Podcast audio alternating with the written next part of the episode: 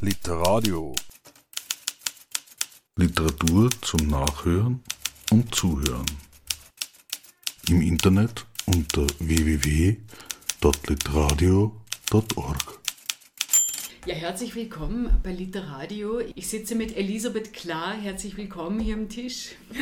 Hallo, danke, dass du gekommen bist. Der Anlass, warum ich kommen durfte, ist ein aktueller Roman, der erst kürzlich erschienen ist. Es gibt uns, so der Titel, dein vierter Roman, der jetzt mhm. bei Residenz erschienen ist.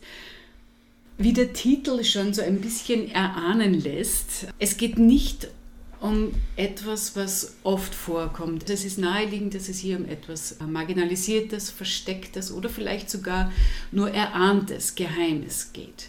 Worum geht es in Es gibt uns wirklich? Also ich habe es äh, ganz absichtlich einen postapokalyptischen Utopieroman genannt, weil es schon in einer sehr unfreundlichen Welt spielt, in der vieles einfach nicht mehr so einfach ist und wo auch Leben oft für das Individuum nicht so lang möglich ist. Und trotzdem eine Utopie, weil ich hier auch versucht habe darzustellen, wie man auch in einer sehr unfreundlichen Welt utopische Momente finden kann. Und wie so oft sind halt die utopischen Elemente mehr so, wie man dann miteinander umgeht. Und insofern hat es gibt uns als Titel auch mehrere Ebenen, dass ich sage, es, es gibt uns auch noch. Also mhm. es ist hier auch so ein, eine Vergänglichkeit enthalten, aber auch eben, es gibt uns eben noch. Also es gibt noch das Leben, es gibt noch eine Gesellschaft, die versucht, auch ein lebenswertes Leben auch aufzubauen. Und natürlich im Sinne von, es gibt uns, da kommen in diesem Roman halt, sage ich jetzt einmal, auch andere Wesen zu Wort als normalerweise in Romanen. Also nicht so sehr die Menschen, dafür Schleimtierchen, Quallen, Fabelwesen und Bakterien, mhm. über die wahrscheinlich sonst nicht so viel in Romanen geredet wird. Wir befinden uns, wenn man jetzt in den Plot eintaucht, in einer Stadt namens Animos, eine postapokalyptische Stadt, in der es zwar wunderschöne Blumen gibt, aber mit diesen Blumen fängt es eigentlich ja schon an. Die Blumen sind alles andere als wirtlich und nett und schön. Genau, das ist tatsächlich, also das hat tatsächlich ein reales Vorbild. Man überlegt sich seit Jahrzehnten, wie geht man jetzt mit diesem ganzen Thema des radioaktiven Mülls um. Mhm der ja jetzt nicht bloß einfach verschwinden wird, wenn, ich weiß nicht, die nächste Revolution kommt und danach irgendwie drei Weltkriege und dann liegt er immer noch da herum und ist immer noch giftig. Auch in 1000 Jahren, noch in 2000 Jahren. Und da war sehr lange die Überlegung, okay, wie können wir die Gefahr irgendwie über Kulturen hinweg, über Sprache hinweg noch kommunizieren. Und tatsächlich war da eine Idee, dass man sagt, man züchtet eine bestimmte Pflanze, die dort blüht, wo Radioaktivität herrscht. Also eine Zeigerpflanze sozusagen. Eine Zeigerpflanze mhm. und wo dann jede, auch wenn dazwischen sehr viel Wissen verloren geht, was ja nicht unwahrscheinlich ist, aber quasi jede neue Gesellschaft kann immer wieder lernen, dass diese Pflanzen Gefahr anzeigen. Und diese Pflanzen blühen halt überall in Anemos. Und gerade deshalb siedeln sich aber bestimmte Wesen dort an, weil es halt in anderen Lebensräumen sehr eng wird, sehr viel Kampf um Lebensraum stattfindet und hier halt nicht so viel. Und das heißt, es kann sich hier ansiedeln, entweder was diese Radioaktivität besonders lange standhalten kann oder was halt sagt, okay, ich nehme ein kurzes Leben auf mich, aber dafür werde ich hier nicht vertrieben, dafür bekomme ich hier noch Futter, dafür bekomme ich hier noch Wasser. Generell muss ich, glaube ich, gleich vorwegschicken, was ich festgestellt habe, du schaffst es tatsächlich auf gerade mal 160 Seiten so viele Schichten reinzubringen und die würde ich jetzt gern so ein bisschen abarbeiten. Okay. Das erste haben wir schon angesprochen, das ist die Biologie. Mhm. Es gibt tatsächlich in dem Roman viele Dinge, die rein faktisch wissenschaftlich biologische Tatsachen haben mhm. und trotzdem auch etwas Utopistisches. Der Schleim zum Beispiel ist ein so ein Thema, was dich da scheinbar sehr inspiriert ja. hat, oder? Genau, da gibt es ein ganz, ganz großartiges Buch von der Susanne Wedlich. Das ist das Buch vom Schleim, wo sie wirklich quasi den Schleim aufdröselt, einerseits auf dieser ökologischen und auch biologischen Ebene mhm. und andererseits auch auf der Ebene der Kulturwissenschaften, also wie wird eine Literatur verwendet, wie redet man über ihn und zeigt, was für eine unglaublich wichtige Rolle der in unserer Welt spielt. Und davon ist der Roman auch sehr inspiriert und vieles, was hier mit dem Schleim in dem Roman passiert, hat schon wissenschaftliche Grundlagen, aber natürlich treibe ich das in das Fantastische und treibe es ins, ins Fiktive, weil es ja jetzt hier nicht darum geht, irgendwie ein biologisches Sachbuch zu schreiben, sondern wir sind einfach in der, in der Fiktion, in der Fantastik mhm. drinnen trotzdem. Mhm. Aber es geht schon viel um die Frage, was kommt nach unserem Menschenzeitalter, dem äh, Anthropozän, wo wir als Mensch den größten Einfluss auf alles haben, was rund um uns passiert. Was kommt danach? Und es gibt ja auch diesen französischen, ich glaube, er ist Forscher und Meeresbiologe, mhm. dieser Daniel Pauli, der eben auch schon die Theorie aufgestellt hat, dass es dann ein neues Zeitalter geben könnte, wo denn die Herrschaft der Schleim Genau, oder? genau. Das hat den schönen, sehr plakativen Namen The Rise of the Slime, also das Aufsteigen des Schleims. Wie ein Horrorfilm. Genau, es klingt ein bisschen wie ein Horrorfilm. Und tatsächlich stehen die Chancen des Schleims in den nächsten Jahrhunderten, Jahrtausenden nicht so schlecht weil vieles von dem, was komplexem Leben Schwierigkeiten macht und zunehmend Schwierigkeiten macht mhm. in unserer Welt, wie die Erderwärmung, Giftstoffe und so weiter, sind für den Schleim nicht so ein Problem. Also das ist durchaus auch unter Wissenschaftlern seriös gehandeltes Szenario, dass wir in, das, in ein Mykozän genau. eintreten werden. Mhm. Animus kann man sich schon fast als solchen Raum vorstellen, weil eine der Hauptfiguren in diesem Stück, und es ist tatsächlich ja ein Stück, ist das kleine Müxal. Das kleine Müxal ist so ein Schleimtierchen und das bringt mich auch zur zweiten Schicht, über die mhm. ich gerne mit dir reden möchte von dem Buch, nämlich diese Vielfalt an mythologischen Figuren, an mythologischen Hintergründen, an Märchenhaften, an Sagen, was du in diesem Buch auch verpackt hast in Form von einzelnen Figuren. Und das Müxel ist eine dieser Figuren. Das Müxel hat für mich in der Hinsicht äh, mehrere Dimensionen. Es ist eben ein Schleimtierchen und, und, und, und dieser Schleim, den es produziert, hilft dieser Stadt auch zu überleben. Mhm. Und es steht aber auch gleichzeitig halt auch für das, was kommt. Und gleichzeitig ist es aber halt noch selbst noch ein komplexer Organismus, der denken kann, der sprechen kann und der in dem Myxozen, das kommen wird, auch gar nicht überleben könnte, weil es zu komplex ist. Es steht auch gleichzeitig für das, was eben in dieser ähm, Gesellschaft auch eher am Rande steht. Es ist eben nicht das Tier, das eigentlich ursprünglich in dieser Stadt besonders viel Macht hat, besonders viele Ressourcen hat. Mhm.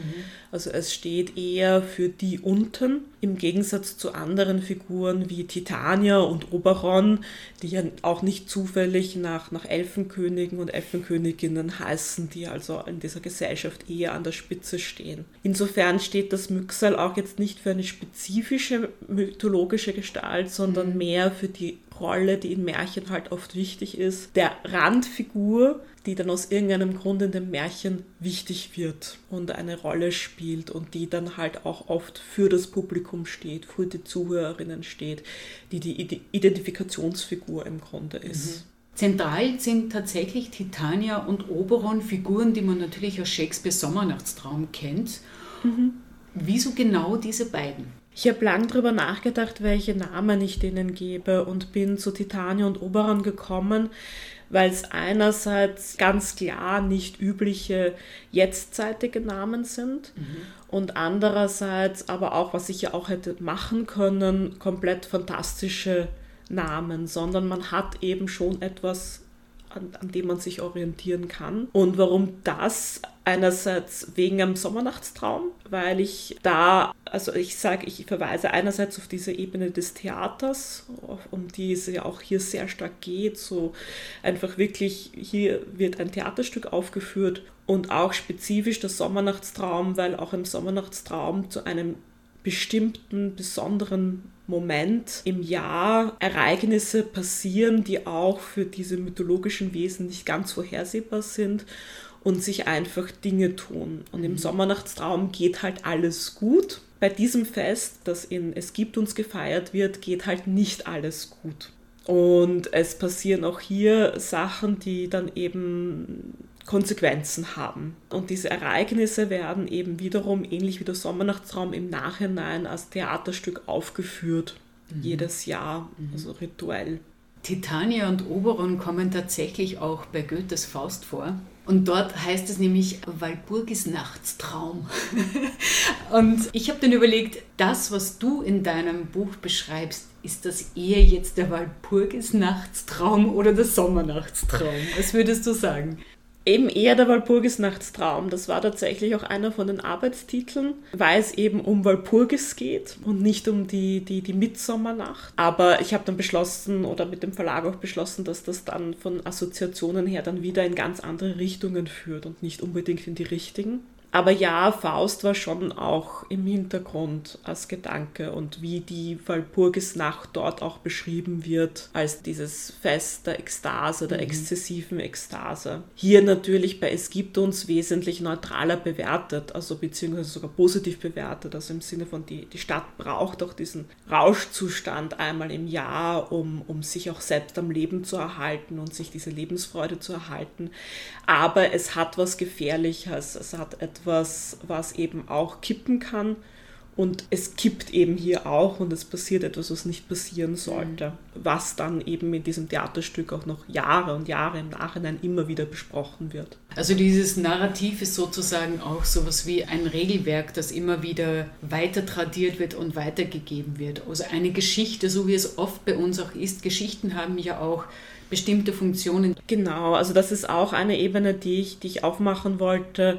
Wie gibt sich diese Gesellschaft Regeln und auf welche Art und Weise etabliert sie diese Regeln? Und es erschien mir in dieser Gesellschaft sinnvoll, das im Rahmen von Geschichten zu tun, weil diese Geschichten leichter auch über Generationen weiterzugeben sind als einfache Regeln. Das hat ja auch in mhm. unserer Gesellschaft, in unseren Gesellschaften eine lange Tradition, dass Regeln über Geschichten tradiert werden und gleichzeitig Geschichten auch oft Raum für Komplexität und Widersprüche offen lassen. Und deshalb werden in dem Buch auch sehr unterschiedliche Geschichten erzählt, die aber immer eine Funktion haben, einen bestimmten Aspekt oder eine Lebensrealität oder eine Regel den Zuhörenden weiter zu vermitteln im Grunde.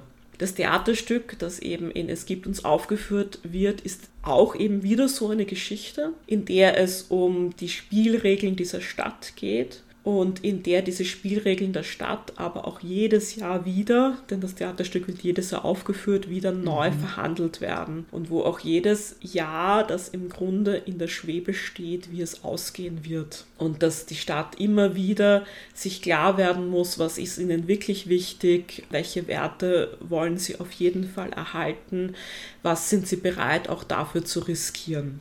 Und Geschichten sind letztlich auch eine Möglichkeit, der Realität zumindest zeitweilig zu entfliehen. Genau, und das ist eben auch da ganz wichtig, dass quasi auch das Theater, die Performance, die Geschichte halt gleichzeitig eben nicht nur eine rein tradierende Funktion hat, sondern auch diese ganz wichtige Funktion des Eskapismus, der Katharsis, der emotionalen Ekstase, das sich selbst vergessen in fremdem Leid oder in fremder Freude, was halt auch für eine Gesellschaft, die von sehr viel Widrigkeiten geplagt ist, total wichtig ist, sich in eine lustvolle äh, Stimmung begeben kann, mhm. die halt auch so eine Theaterperformance einfach auch aufmacht. Ich stelle es mir aber gar nicht so einfach vor, wirklich Figuren zu benutzen, die schon so aufgeladen sind mhm. mit einer Geschichte, die schon so konkret sind. Hattest du da manchmal Schwierigkeiten? Hattest du das Gefühl, du musst Dinge weglassen oder Dinge adaptieren, die mit dieser Figur zusammenhängen? Ich glaube, dadurch, dass Titania und Oberon sowieso schon so verfremdet sind, weil Titania ein, ein Wesen ist, das ein Geweih zumindest hat und teilweise Fell und man weiß nicht so genau, wie menschlich dieses Wesen noch ist. Und Oberon ist eine Qualle. und, und lebt in einem Klärbecken und, und damit war das für mich insofern nicht so ein Thema, weil ich mir gedacht habe, hier ist schon so viel mhm. Verfremdung da und so viele Marker, die sagen, nein, du hast es hier jetzt nicht mit den Shakespeare'schen Figuren zu tun, dass ich mir gedacht habe, es ist eher eine Hilfestellung hier etwas Vertrautes zu finden, hier sehr wohl mhm. Assoziationen mhm. zu finden und nicht so sehr eine Einschränkung auf genau diese Figuren. Und sie haben natürlich schon, die Referenzen haben schon ihren Sinn, weil eben Titania und Oberon eben in dieser Gesellschaft beide eine sehr hohe Position eingenommen haben und sehr viel Einfluss auch gehabt haben auf diese Gesellschaft. Und das Myxal, ähnlich wie die Menschen im Sommernachtstraum, da quasi hineinkommt und Chaos oder Bewegung hier erzeugt, etwas verändert, aber selbst auch gar nicht, also selbst in das auch hineinstolpert, mhm. ähnlich wie die Menschen im mhm. Sommernachtstraum. Mhm und dann aber trotzdem auch Chaos erzeugen, indem dann einer von ihnen einen Eselskopf bekommt und Titania sich in diesen Esel verliebt und so weiter und so fort. Also auch hier schon so etwas wie Diversität, weil ich finde, das Wort Diversität trifft eine weitere Ebene in dem Buch ganz gut, die für mich sehr wichtig war. Diversität eben zum einen, dass es so viele unterschiedliche Wesen gibt, Mutantinnen, Mutanten, Mischformen, äh, Figuren oder, oder Wesen, wo man nicht einmal sicher ist, wie viel humanen Anteil haben die dann noch tatsächlich. Ja, das war mir in dem Fall sehr wichtig, weil ich mir gedacht habe, auch, okay, ähm, ich mache hier eine utopische Gesellschaft, will ich hier dem Menschen, das ist ja auch in unserer Gesellschaft so ein unglaubliches Konstrukt, der Mensch, ja hier noch eine Rolle geben. Und ich habe mich dann dagegen entschieden, habe gesagt, ja, auch wenn es vielleicht noch Menschen gibt in der Gesellschaft, sie spielen insofern keine Rolle, als dass das Wort einfach nicht mehr auftaucht und es klar wird, es gibt sehr viel anderes hier auch noch, um eben auch den Lesern und Leserinnen auch zu ermöglichen, sich von diesem Konstrukt einmal zu entfernen und auch diesen ewigen Vergleich mit diesem Konstrukt einmal sein zu mhm. lassen und zu sagen, okay, und das spielt jetzt einfach in dieser Gesellschaft gar keine Rolle mehr. Wir sind wo ganz woanders und ich glaube, es ist damit auch leichter, sich auf dieses ganz andere dann noch einzulassen. Weil mhm. wenn es nur noch das andere gibt, dann ist es nicht mehr anders, dann ist es einfach die Welt, die da ist. Im Gegensatz, wenn du immer den Vergleichswert des Menschen hast, dann vergleichst du das andere immer mit der Norm. Du führst ja auch eine Wertigkeit ein. Dadurch. Genau. Ja. Genau, und hier gibt es einfach keinen Vergleichswert mehr. Ein weiterer Punkt zum Thema Diversität. Du führst auch etwas ein, was ich zuvor auch noch nie gelesen habe. Du benutzt nämlich für manche der Figuren geschlechtsneutrale Pronomen. Mhm. Und zwar konkret in Form des Oberon.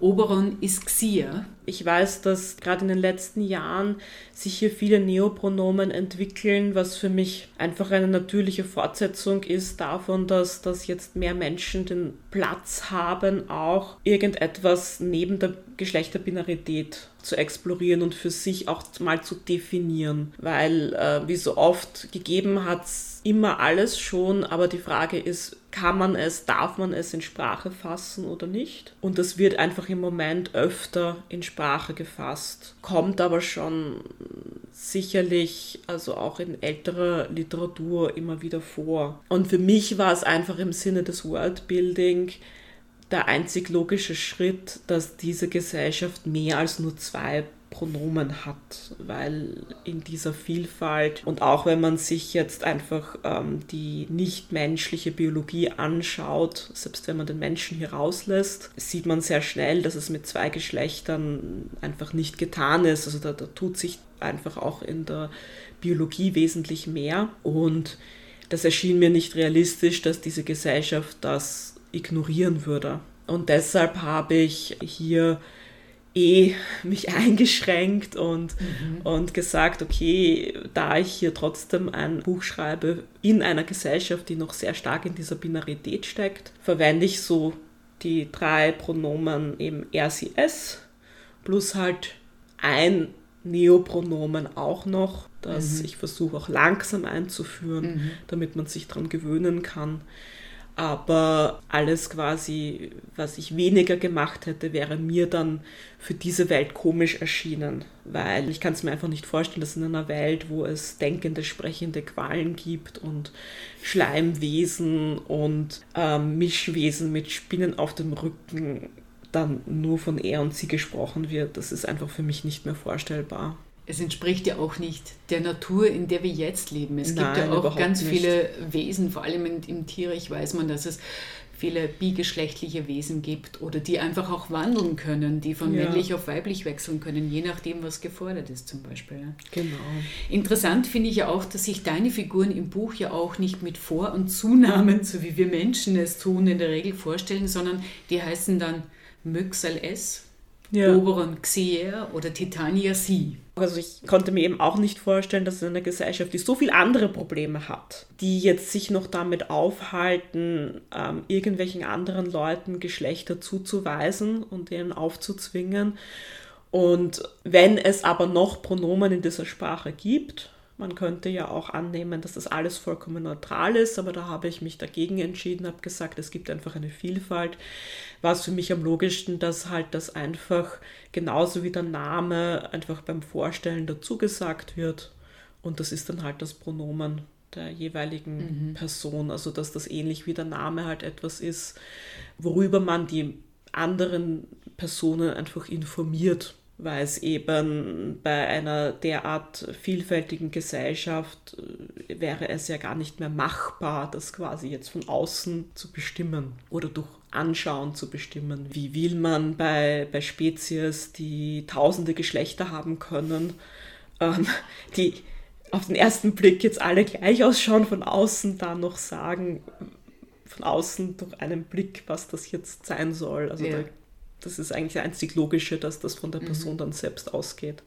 Interessant ist im Kontext, finde ich, auch die Vorstellung, welche Relevanz hat es denn, sich für eines dieser Pronomen zu entscheiden? Ich glaube in dieser Gesellschaft gar nicht mehr so viel. Ich glaube, dass es in dieser Gesellschaft, dass ähm, Pronomen ähm, halt ähnlich wie der Name halt einfach etwas ist, mit dem du dich halt vorstellst, aber ich glaube da nicht, dass es in dieser Gesellschaft noch irgendetwas mit biologischer Reproduktion Okay, zu tun hat. mhm. verstehe. Es ist ja auch eben in unserer Biologie ja jetzt nicht so einfach, weil bloß weil man sie heißt, heißt das ja noch lange nicht, dass man ähm, einen Uterus hat oder mit dem auch reproduzieren kann. Und in einer Gesellschaft, die derart divers ist und derart ähm, gemischt auch ist, glaube ich, kann man umso weniger von einem aufs andere schließen. Das Müxer selbst erwähnt ja in einem Nebensatz ja auch, das ist ja ein S, dass es mit oder ohne jemandem schwanger werden können sollte, aber halt nie Genau. schwanger geworden ist. Also da ist eben auch so diese Idee da theoretisch von dem, was, was, was, was bei seiner Mutter war, sollte es schwanger werden können. Aber offensichtlich gilt diese Regel für es schon nicht mehr, weil es einfach nie geschehen ist. Weil sie sich schon wieder evolutionär weiterentwickelt hat oder verändert hat. Es beschreibt sich ja auch äh, in, mit gewissen Differenzen zu seiner Mutter. Genau. Genau, also es sagt eben, die Geschichten, die für unsere Eltern stimmen, müssen für uns schon nicht mehr stimmen. Und das kann man natürlich interpretieren, also gerade beim Müxel ist das auch sehr angelegt im Sinne von, es ist evolutionär schon wieder woanders hingewandert. Und es stimmt aber in Wahrheit auch für, für uns Menschen, weil bloß weil unsere Mutter ein Kind in ihrem Uterus produzieren konnte, heißt das eben nicht, dass ich es auch kann. So funktioniert es eben nicht, sondern das hängt halt von sehr vielen Faktoren ab. Spannend für mich war auch dieses Regelwerk, das durch das Erzählen dieses Theaterstücks deutlich wird, so wie Animus sozusagen funktioniert oder die Wesen, die dort leben. Und besonders spannend war für mich dieses Ja-Nein. Ein Ja kann nur mit dem Nein zusammen und umgekehrt existieren und auch dieses bedingungslose Akzeptieren von einem Ja und einem Nein. Was war da die Idee bei dir? Also die Idee ist äh, natürlich ganz klassisch ähm, Konsenskultur ähm, und die letztendlich immer auf diese Regel zurückzuführen ist. Also dass wenn man das Ganze mit dem Konsens jetzt ernst nimmt, dann ist es immer letztendlich, kann die Person Nein sagen. Wenn sie nicht Nein sagen kann, dann ist auch das Ja vollkommen bedeutungslos. Weil wenn sie nicht ablehnen kann, kann sie auch nicht zustimmen. Und also es ist auch ganz wichtig hier zu verstehen, dass konkret das nicht unbedingt in jeder Stadt in dieser Welt so ist. Also Anemos sagt klar, Andere Städte haben sich für andere Regeln entschieden. Wir haben uns für diese Regeln entschieden. Und eine von diesen Regeln, und das ist dieser Stadt extrem wichtig, ist eben eigentlich die Regel des Konsens. Zumindest in bestimmten Bereichen. Es ist auch nicht in jedem Bereich genau. so, aber genau. in bestimmten Bereichen, die halt auch vor allem so sexuelle Intimität betreffen, ist das ganz wichtig. Und dementsprechend zieht es halt, zieht die Stadt halt auch eine bestimmte Zielgruppe an das ist halt auch ein Grund, dorthin zu ziehen. Es, es zieht die Wesen an, die Personen an, denen das halt auch wichtig ist und die sagen, das brauchen sie zu einem lebenswerten Leben. Also auch so etwas wie ein friedvolles Leben, was ja damit genau. einhergeht. Mhm. Genau. Also da ist quasi so die Idee, dass es quasi einen bestimmten Prozentsatz einfach an Lebewesen gibt, die sagen, ich schaffe es in dieser Welt eben nur weiter, um das Überleben zu kämpfen, was ja so schwierig ist, wenn ich Nein sagen kann.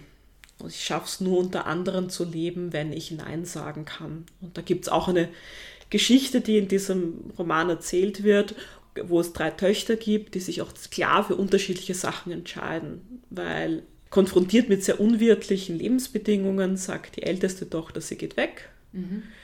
Die mittlere Tochter sagt, sie versteckt sich quasi unter der Erde. Und die dritte Tochter sagt, sie bleibt, weil sie will mit und unter den anderen leben, aber nur unter diesen mhm. Bedingungen, dass sie mhm. Nein sagen kann. Mhm. Und das ist halt einfach ein Lebenskonzept, das man wählen kann oder halt auch nicht. Und diese Stadt, Anemos, ist für diese Personen da, die dieses äh, Lebenskonzept wählen und sagen, das ist ihnen wirklich wichtig. Also jene, die nicht alleine sein wollen, jene, die auch Berührung brauchen, die Nähe ja. brauchen, die auch Körperlichkeit brauchen und eben aufgrund dieser Diversität an Wesen, die dort herrscht, ist natürlich diese körperliche Nähe auch etwas Gefährliches mitunter. Ja.